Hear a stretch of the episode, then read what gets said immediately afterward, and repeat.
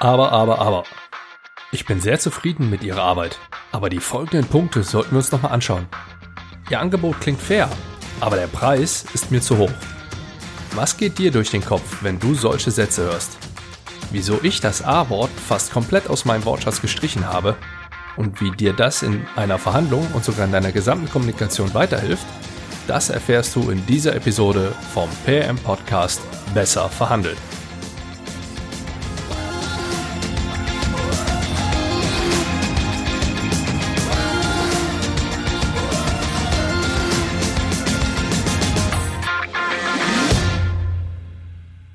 Hi! Solltest du diesen Podcast zum ersten Mal hören, dann heiße ich dich herzlich willkommen. Mein Name ist Andreas Schrader und wegen mir zahlst du mehr, wenn du im Einkauf tätig bist, du gibst höhere Rabatte, wenn du im Verkauf tätig bist und du schneidest auch sonst insgesamt nicht gut ab, sobald du verhandelst. Zumindest dann, wenn du mit jemandem verhandelst, der mit mir zusammenarbeitet. Dieser Podcast hier ist allerdings schon mal der richtige Weg. Denn wenn du auch nur einen meiner Tipps oder den von einem meiner Interviewgäste in deine Verhandlung einbaust, dann wirst du mit Sicherheit besser verhandeln. But, me, pero, ma, ever. Das war Englisch, Französisch, Spanisch, Niederländisch und Kölsch. So sollte es zumindest rüberkommen. Das Wort aber gibt es in vielen, wahrscheinlich in allen Sprachen dieser Erde. Es kennzeichnet Gegensätze. Ich habe festgestellt, dass es in der deutschen Sprache jedoch häufiger missbraucht, also falsch verwendet wird.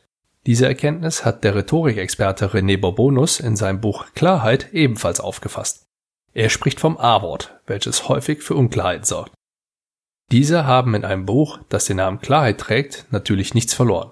Also verzichtet er auch komplett auf das Wort aber. Dies war auch für mich ein ausschlaggebender Punkt. Dieses, nennen wir es mal, Experiment versuche ich ebenfalls. Und es gelingt mir immer besser. Es findet sich auch häufig in Respektsbekundungen, wie in der Einleitung oder eben auch in der Einwandbehandlung wieder. Ihr Produkt überzeugt mich in allen Punkten, aber ich glaube nicht, dass es das Richtige für mich ist. Klingt doch eher nach Widerspruch, oder? Ja, aber es wird Ihnen doch schnell dabei helfen, deutlich bessere Ergebnisse zu erzielen. Wenn so deine Antwort lautet, dann solltest du dir diese Episode besonders zu Herzen nehmen. Mit dem Wort aber nimmst du selbst dann eine konfrontative Haltung ein, wenn du es nicht mal so meinst. Außerdem ist es in meinen Augen ein Indiz für Negativität in der Kommunikation. Und da diese, trotz aller Härte, positiv sein sollte, hat es für mich auch nichts in einer Verhandlung zu suchen. Du kannst ganz einfach auf aber verzichten. Setze stattdessen einfach ein und, trotzdem oder einfach eine Pause bzw. ein Satzende ein. Dann bekommt deine Kommunikation direkt einen anderen, vor allem positiveren Eindruck. Um nochmal auf René Bourbonus zurückzukommen, er rät dazu, anstelle von aber bzw. ja aber mit gerade weil oder gerade deshalb weiterzumachen. Auch das ist in meinen Augen eine sehr gute Möglichkeit. Ihr Angebot klingt gut, allerdings ist mir der Preis zu hoch. Ich bin sehr zufrieden mit Ihrer Arbeit, trotzdem sollten wir die folgenden Punkte nochmal anschauen. Ihr Angebot klingt gut, der Preis ist mir zu hoch. Ich bin sehr zufrieden mit Ihrer Arbeit. Gerade deshalb sollten wir uns die folgenden Punkte nochmal anschauen. Mit den Aber-Alternativen kannst du auch hervorragend auf Aber oder Ja, aber und auch auf sonstige Einwände reagieren.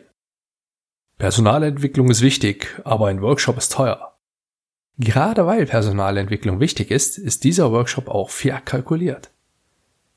Du kannst natürlich auch spaßig reagieren. Das kommt allerdings darauf an, wie die Situation ist. Aber ist eine Band aus Schweden. Und warten, wie dein Gegenüber reagiert, wäre eine dieser spaßigen Alternativen. Hierbei solltest du jedoch sehr, sehr vorsichtig sein, denn das kann auch schnell nach hinten losgehen. Du siehst also, worauf das Ganze hinausläuft. Für deine Kommunikation, nicht nur für deine Verhandlung, empfehle ich dir Folgendes. Verzichte so oft wie möglich auf aber. Nutze stattdessen und, trotzdem, dennoch, eine Pause und einen neuen Satz oder gerade weil oder gerade deshalb. Schaffe immer eine positive Kommunikation, auch dann, wenn es gerade richtig hart wird. Nutze lapidare Antworten nur in ausgewählten Situationen.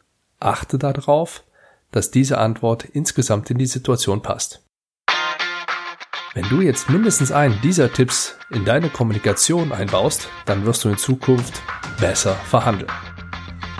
Wenn du mir einen Gefallen tun möchtest, dann empfehle diesen Podcast weiter und bewerte ihn mit 5 Sternen bei iTunes. Besten Gruß und bis zum nächsten Mal.